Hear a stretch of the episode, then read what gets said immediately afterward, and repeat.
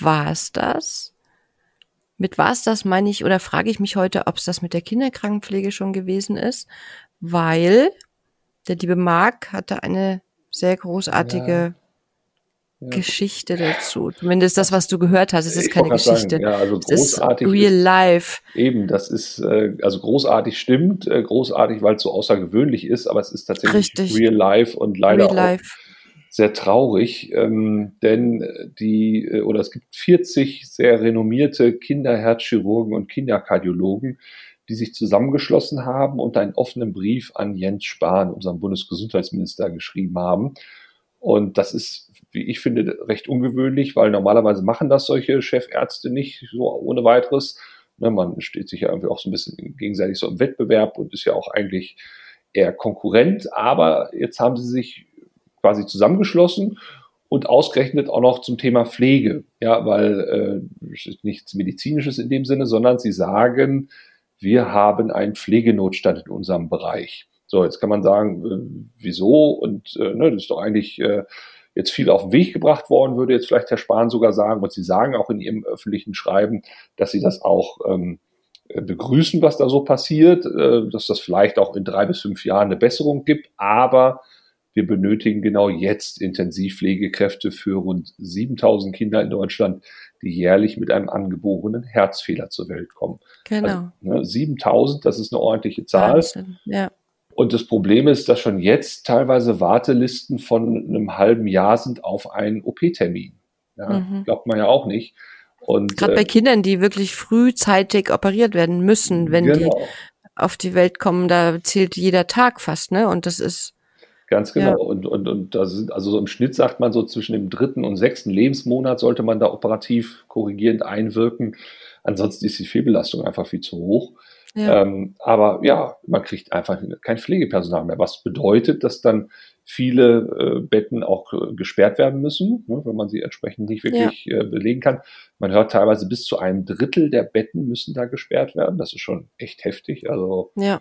Hätte ich so nicht gedacht. Und allein von, von 2016 bis 2017 ist die Zahl der examinierten Kinderkrankenpflegende bundesweit von 40.200 auf 37.500 äh, gefallen. Also mal eben 2.700 weniger innerhalb eines Jahres. Ja. Wahnsinn. Da kann man sich ja ausrechnen, was das dann so fortschreitend dann bedeutet. Ne? Und, mhm. ähm, und das heißt auch, und das muss man sich auch mal überlegen, da, da sind ja auch Schicksale hinter. Ja? Also wenn du dann quasi einen OP-Termin kriegst, aber dann dir gesagt wird, äh, nee, du kannst doch noch nicht operiert werden und deine mhm. Eltern wissen dann auch, äh, oh Gott, äh, jetzt müssen wir wieder warten und äh, das, das ist ja unmenschlich, was da passiert. Also. Nee, es ist absolut. Ähm, was ich großartig daran finde, ist, dass Ärzte sich für die Pflege stark machen. Also genau. natürlich geht Pflege ohne Ärzte nicht und Ärzte ohne Pflege nicht, das wissen wir. Und das meinte ich mit großartig auch am Eingang des Podcasts quasi, dass die Geschichte so großartig ist, weil wir hier genau sehen, was Team und was Pflege bedeutet, nämlich alle. Genau, ganz genau. Das finde ich auch sehr, sehr bemerkenswert und das zeigt aber auch gerade in so einem hochspezialisierten Bereich wie eben dann Herzchirurgie oder äh, Kinderkardiologie, ähm, da ist also eine Hochleistungsmedizin am Werk und, ja. das, und das sind eben auch Pflegekräfte, die gibt es eben auch nicht wie Sand am Strand. Ähm, die müssen langwierig ausgebildet werden und äh, ja, und jetzt gibt es ja Personaluntergrenzen in der Pflege, speziell auch ja. in der Kinderintensivpflege schon seit 2019. Und da sagen die zum Beispiel auch in ihrem offenen Brief, dass äh, sich da auch teilweise dann die Fächer gegenseitig in Konkurrenz stehen. Also so eine Kinderintensivpflegekraft, die geht dann auch lieber in die Neonatologie, weil das mhm. ist dann mhm. vermeintlich nicht so psychisch belastend wie in der Kinderherzchirurgie. Ja, und ja, auf einmal äh, nehmen die sich da gegenseitig dann quasi die, die Arbeitskräfte weg. Das kann ja eigentlich auch nicht sein, oder? Ja, das, das ist so ein, so ein Unding wieder, was nicht bedacht wurde. Ich finde sowieso bei diesen Pflegepersonaluntergrenzen, wir hatten das ja in einem anderen Podcast schon mal das Thema sehr ausführlich auch, ähm, aber da werden viele Fachrichtungen einfach nicht mit bedacht. Also die finden da gar nicht statt, die sind gar nicht aufgezeigt. Ne? Genau. Du hast genau. dann einfach eine Intensivstation, aber was du da betreust, versorgst, das ist da gar nicht mit ähm, aufgezeigt quasi. Ja. Gerade Kinder und dann herzchirurgisch, sorry. Ja, ja. Ähm, Kinder- und Herzchirurgie, das ist wirklich nochmal eine Hausnummer, die kann man nicht so einfach.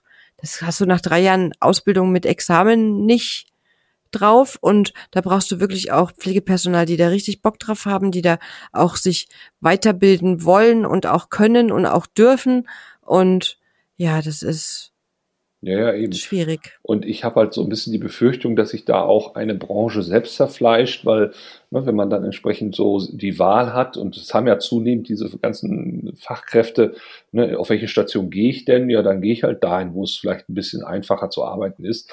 Natürlich. Äh, wobei ich jetzt gar nicht sagen möchte, dass sie sich dann da vor der Arbeit drücken oder sowas, aber es ist nun mal eine andere Qualität, glaube ich, auf einer Kinderherzchirurgie zu arbeiten als auf einer Frühchenstation.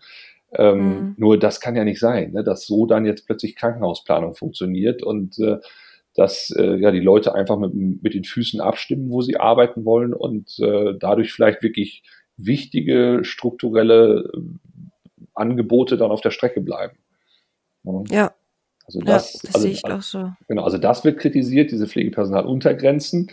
Dann sagen Sie auch in dem offenen Brief, dass Sie ähm, ja, die generalistische Pflegeausbildung eigentlich auch nicht wirklich äh, für gut befinden, weil da zum Beispiel auch äh, ja dieser sogenannte Pflegefachmann, Fachfrau, wir haben es ja mal Fachmensch genannt, mhm. ausgebildet wird. Aber das, das ist ja eigentlich irgendwie auch nur ja, so, ein, so, ein, so, ein, so ein Grundstudium in Anführungszeichen, aber nicht wirklich die Spezialisierung, die es braucht, um dann in der Kinderherzchirurgie zu arbeiten.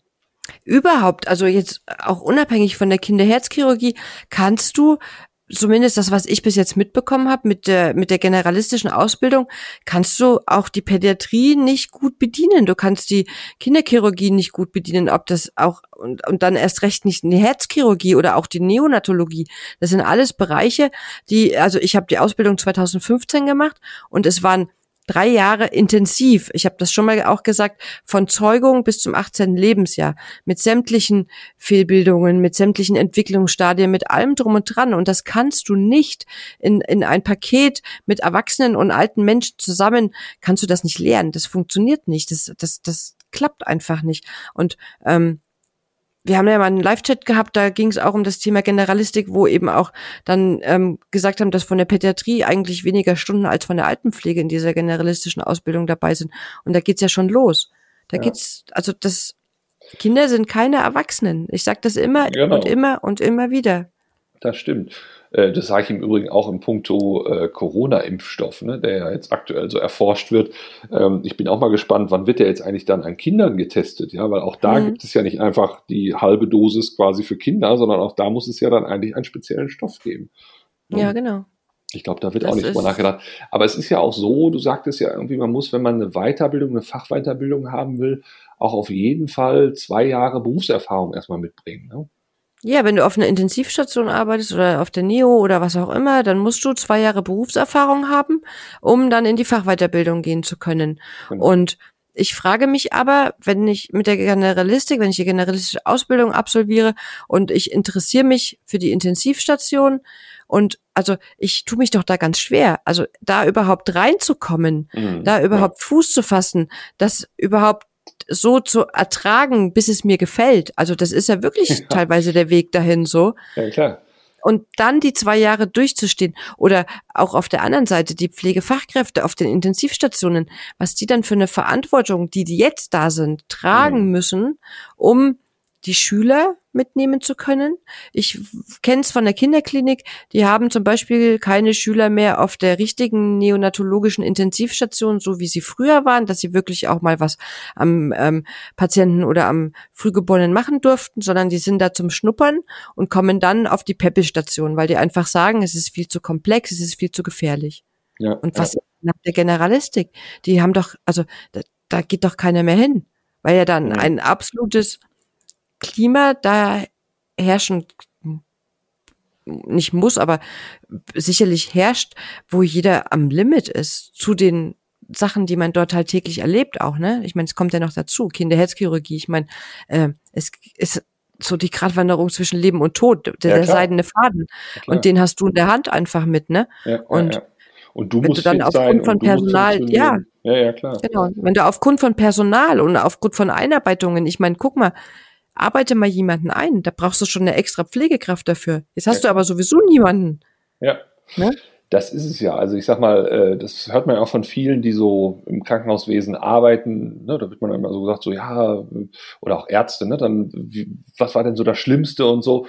Und das sind dann meistens immer Unfälle mit Kindern oder wenn ein Kind mhm. stirbt und so weiter. Ja, also das, ja. das können jahrelange Profis sein, aber diese Sachen touchen dann immer noch besonders. Und und das ist eben nochmal das Besondere vielleicht eben in diesem, in diesem Arbeitsgebiet. Und deshalb sagen sie zum Beispiel auch diese 40 äh, Experten oder, oder Top-Mediziner, die sich da zusammengeschlossen haben, die sagen in diesem offenen Brief auch, es gibt ja durchaus Lösungsmöglichkeiten und auch schnelle Lösungsmöglichkeiten.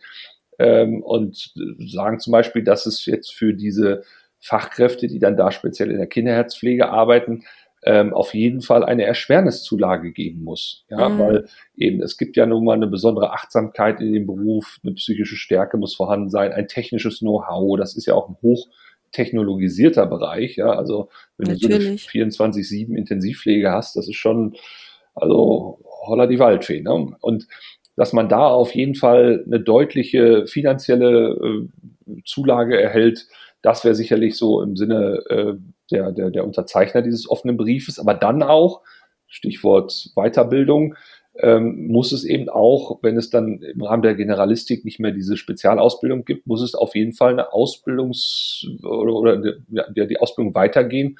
Und die Ausbildungskosten, die das mit sich bringt, die muss auch entsprechend der Vaterstaat eigentlich übernehmen, weil diese Pflegedozenten, die dann speziell dafür ausgesucht werden müssen, die müssen ja auch irgendwie bezahlt werden. Ja.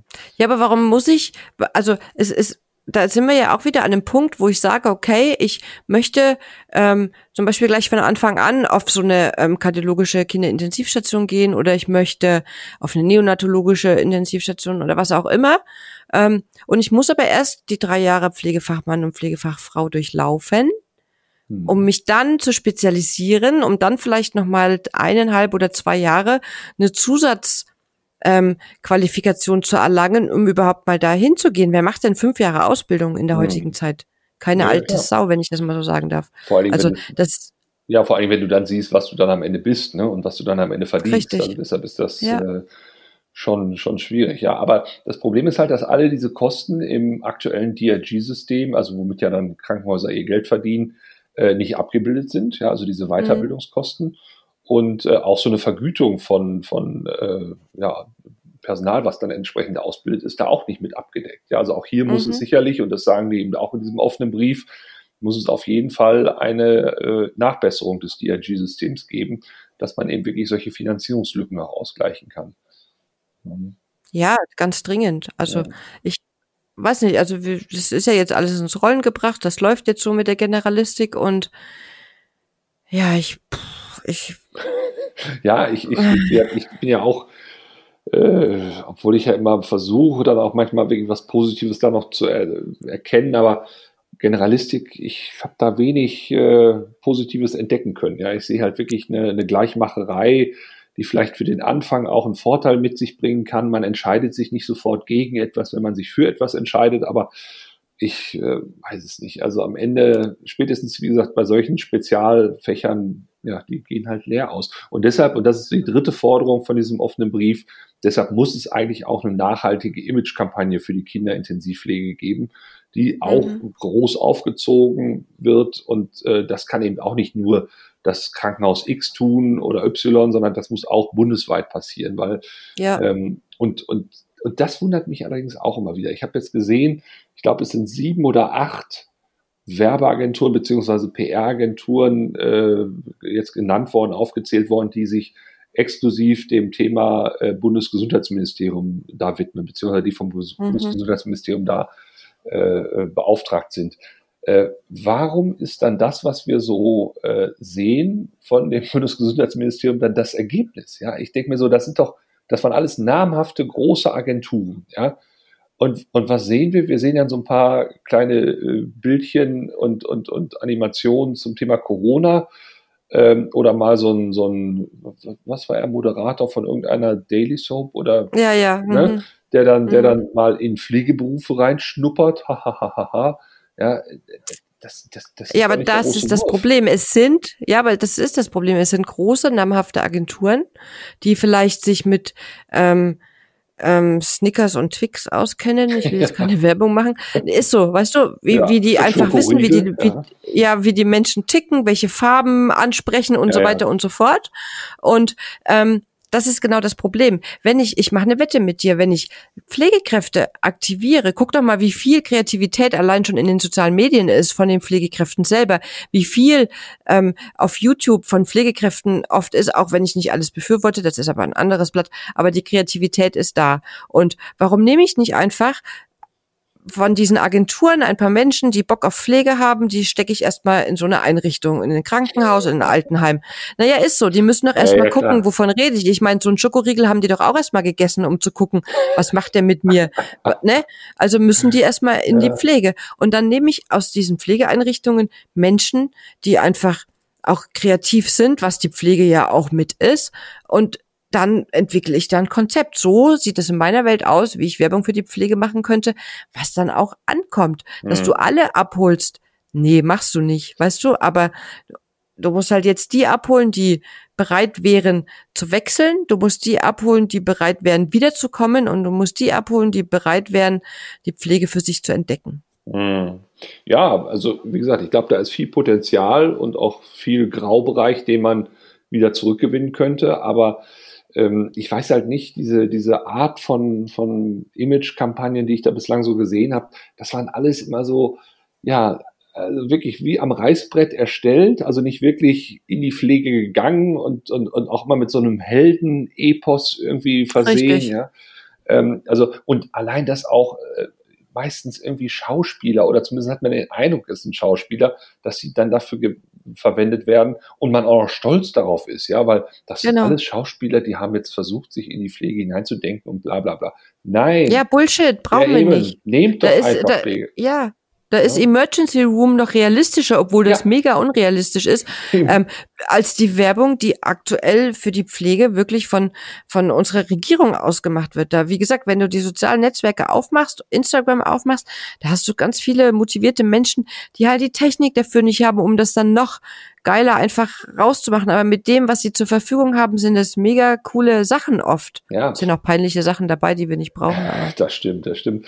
Aber ich habe manchmal den Eindruck, ähm, dass diese, ja, diese bemühten Versuche einer Image-Werbung für für Pflege, also jetzt nicht nur Kinderintensivpflege, sondern allgemein Pflege, auch immer so ein bisschen so aus der Ecke kommen, ähm, ja, eben Emergency Room, Schwarzwaldklinik oder wie sie auch immer alle heißen, die ganzen mhm. äh, Krankenhaussendungen, äh, die waren ja auch immer große Werbeveranstaltungen für den Beruf und man will dann mit so einer Schmalspurlösung daran anschließen, ja, und dann eben auch mit ein paar Schauspielern irgendwie so eine Art Daily Soap oder so. Geht nach hinten los. Ja, ja in hautenger Dienstkleidung mit dem Klaps ja, auf dem Po. Genau. Weißt du, das wird ja, dir dann suggeriert, das ist Pflege. Und dann genau. wunderst du dich als Pflegekraft, wenn der Opa dich antatscht, weil er halt gestern auch diese Sendung gesehen hat. Also, sorry. Genau. Das hat mit Pflege nichts zu tun, nichts. Ganz genau. Und umgekehrt weiß man ja, äh, es gab jetzt, ich weiß nicht wie, ich, ich glaube, es war Dr. House oder irgendein anderer äh, gab es nicht mal auch so einen Pathologen, der irgendwie äh, im Rahmen einer Sendung, einer Serie, jedenfalls man ich hat jemand nach dieser äh, Sendung festgestellt oder, oder als die Sendung lief, festgestellt, dass auf einmal der, Beruf, der Beruf des Pathologen so zugenommen hatte. Ja? Also es gab mhm. tatsächlich einen signifikanten Anstieg an Leuten, die gesagt haben, Pathologie ist für mich ein Thema. Ja?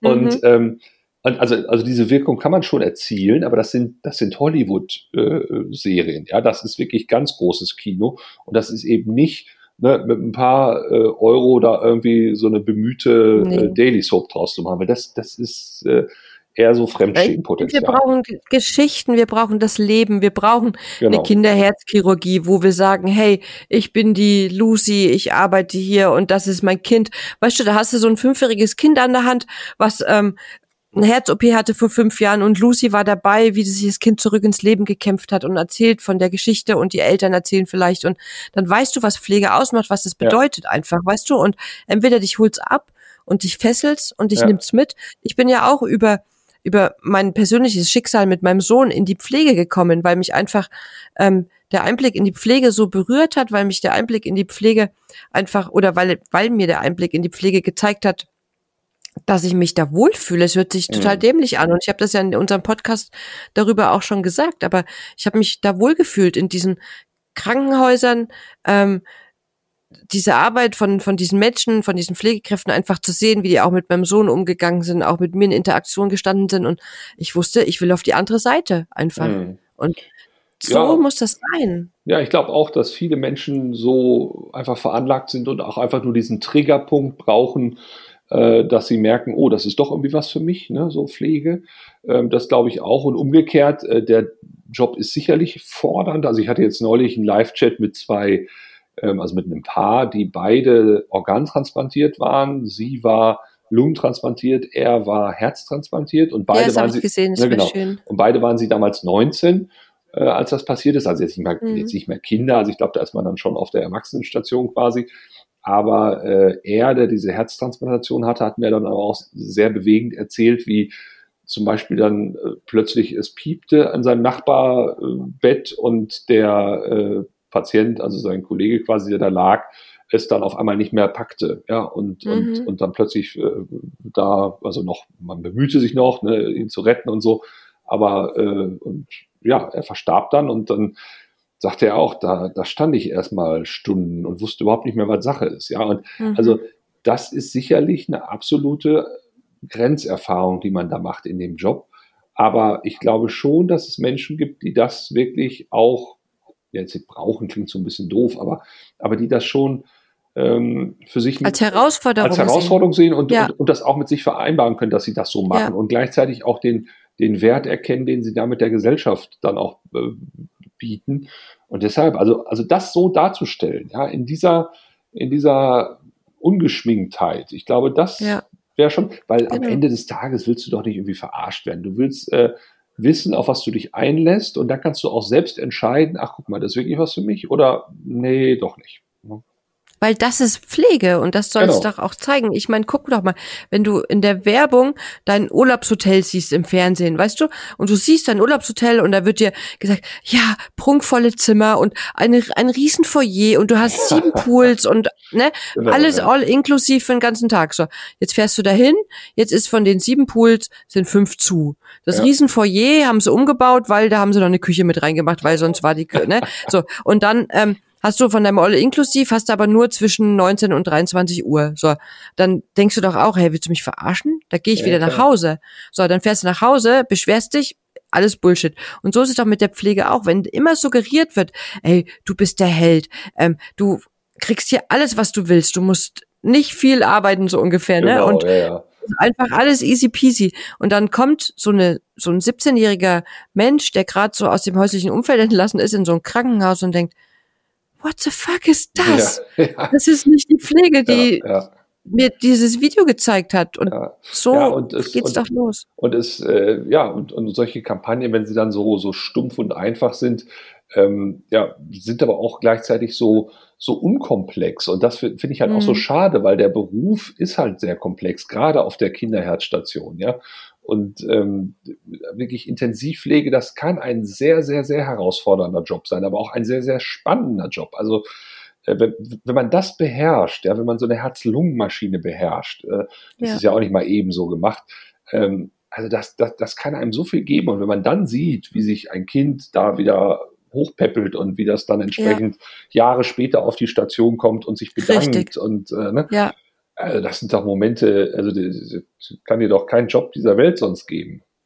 Ja, oder selbst irgendwann sogar ein Kind bekommt. Also es gibt ja auch Fälle, wo die Eltern mit ihren Kindern kommen und sagen, hey, vor 25 Jahren war ich auch schon hier, bin ich hier genau. gelegen. Und die Oberschwester Hildegard, die jetzt morgen in Rente geht, die hat mich auf die Welt mitgebracht oder was auch immer, ne? Das ist, das Ganz sind so genau. bewegende Momente, die musst du einfach transportieren. Die ja sind der Gesellschaft nicht bewusst und die sind eben auch den Pflegekräften von morgen, die vielleicht potenziellen Pflegekräften von morgen nicht bewusst, was ja, das, ja. was Pflege mit einem macht, ne? Auf der einen Seite, aber auch auf der anderen Seite. Ja. Was ich jedenfalls an diesem öffentlichen Brief äh, auch so bemerkenswert finde, ist, dass das, was da jetzt in dem vermeintlich kleinen Feld der Herzchirurgie oder äh, also Kinderherzchirurgie und Kinderkardiologie passiert, das ist eigentlich wie im Brennglas das, was ja früher oder später in der gesamten Pflege passieren wird. Ja, genau. Also wir haben es immer mehr mit technischen und, und, und hochspezialisierten Bereichen zu tun, die irgendwann alle früher oder später ihren Pflegemangel erhalten. Und dann wird es Definitiv. noch mehr solcher offenen Briefe geben. Und ich befürchte einfach, dass wenn wir jetzt nichts tun, und das ist ja auch die Botschaft, ja, lieber Herr Spahn, so sagen es ja die, die, die Ärzte, wir müssen mhm. jetzt etwas tun. In drei bis fünf Jahren hilft uns das nicht. Jetzt Nein. ist der Mangel da und jetzt muss ganz dringend etwas passieren. Und ich glaube auch, dass die Tendenz in anderen Bereichen schon so ist, nur die werden halt nicht laut. Ich meine, die Ärzte genau. hatten jetzt wirklich, ähm, sind laut geworden damit, weil sie es erkannt haben, aber andere nehmen es halt einfach so hin. Ja, Erstmal, und die, weil sie denken, mein, es wird sich schon was ändern. Ja, ja, und ich meine, sie haben natürlich auch einen Fund in Anführungszeichen, weil das ist ein hochemotionales Thema, Kinderherzen, ne, das ist schon, ja. also ich sag mal, sehr viel mehr kannst du eigentlich PR-mäßig gar nicht in die Waagschale werfen, ne, als, als sowas. Also ich glaube, mhm. da sind alle irgendwie äh, angefasst von dem Thema. Und ich mhm. kann auch nur empfehlen, wer auf Instagram ist, kann sich äh, unter anderem den Account von Herzbube Daniel mal angucken. Das ist ein kleiner Junge, Definitiv. der seit über 680 Tagen von heute an äh, äh, seit über 680 Tagen auf ein Herz wartet, auf ein Spenderherz. Ne? Und das ist schon wirklich, äh, also teilweise bin ich echt äh, schockiert, was ich dann da immer so mitkriege. Also jetzt nicht so sehr, dass es da so schlimm ist, aber dass das ähm, was, das, was das für so eine kleine Familie bedeutet. Ja, wenn man jeden ja. Tag auf diesen einen Anruf wartet, ja, der da kommt. Also auch für die Eltern, die wohnen in diesem Ronald McDonald Haus einfach, also genau. die Mutter, der Vater pendelt immer, die haben ja auch noch eine Wohnung und in der leben sie nicht. Daniel hat noch nie sein Zuhause bewusst wahrgenommen, der war noch nie zu Hause und ja. ähm, lebt auch an dieser, an diesem Berlin Heart quasi. Genau, ja, ja, ja. Ähm, und hat's Laufen damit gelernt. Ja. Viele Kinder lernen damit das Laufen gar nicht. Und man sieht sie ihm schon an, auch in den Stories, ne? Er schwitzt dann und ja, ja. er ist einfach so ein Kämpfer und auch die Eltern oder die Mutter einfach, der Vater, ähm, den gibt schon den Papa, der muss halt arbeiten auch, ne? Ja. Und die Mutter geht halt jeden Morgen um sieben durch die Gänge der Klinik und jeden Abend wieder zurück und weiß nicht, was morgen kommt, ne? Ja, also das ist schon Wahnsinn und ich kann auch echt nachvollziehen, dass das wirklich eine Ausnahmesituation ist, aber umso mehr braucht das gerade für solche Bereiche wirklich Leute, die sich da irgendwie, also die, die da so ihre Berufung drin finden, eben so Kinderherzintensivpflege ja. zu betreiben. Ne? Weil das die ist schon, das leben. Genau, die das ja. leben und die das auch wirklich wichtig finden. Und wie gesagt, was heute da in dem Bereich durch diesen offenen Brief mal kundgetan wurde, kann morgen in jedem anderen Fachbereich eines Krankenhauses auch auftauchen. Und das finde ich halt ja. so bedrohlich. Und deshalb kann man eigentlich nur diesen äh, ja, Podcast auch wieder dazu nutzen, um aufzurufen, tut jetzt was, äh, liebe Politik, weil in fünf Jahren ist es zu spät. So krass muss man sagen. Genau. Mhm. So ist es. Und jeder, der sich irgendwie daran beteiligen kann, auf eine Briefe zu schreiben oder Petitionen zu unterschreiben oder was auch immer, macht tut's. Ja. Und es muss wirklich auch übergreifend sein. Also es hilft jetzt nicht, wenn irgendwie ein kleiner Verband mal was probiert, äh, mhm. weil ich glaube, so wird nicht klar, ja, wie, wie, wie dringend das ist. Und äh, ja. weil ich meine, hier waren es wirklich äh, Menschen, die eigentlich sonst ja in einem gesunden Wettbewerb zueinander stehen, die auch ähm, eigentlich ja mit Pflege gar nichts zu tun haben, vermeintlich, ne, weil sie alles mhm. Ärzte sind, aber trotzdem haben sie sich über alle Zentren hinweg für eine andere Berufsgruppe nämlich stark gemacht, nämlich die Pflege. Und das finde ich schon echt bemerkenswert. Also da Hut ab. Großartig. Großartig eben. Und in diesem Sinne wollten wir darauf aufmerksam machen mit diesem Podcast und wir werden auch sicherlich wieder andere Podcasts machen, aber das war es mir doch mal wert und wichtig, dass wir diesen offenen Brief euch präsentieren, weil ich habe so ein bisschen den Eindruck, der ist in der Öffentlichkeit weitestgehend untergegangen. Hm. Wir haben ihn hiermit zumindest einigermaßen in die Öffentlichkeit gezerrt. Das ist auch gut so. Genau. In diesem Sinne, äh, wenn ihr ihn auch selber sehen wollt, mal den Brief, er ist im Netz zu finden, einfach googeln. Und ähm, ja, ich hoffe, da. Können ja in die Infobox das noch mit reinschreiben. Genau, das können wir auch tun. Genau. Genau. Und ich hoffe, das wird sich was tun. In diesem Sinne, ich danke euch fürs Zusehen, äh, Zuhören. Zusehen, zuhören. Ich auch. Auf Wiederhören. Tschüss.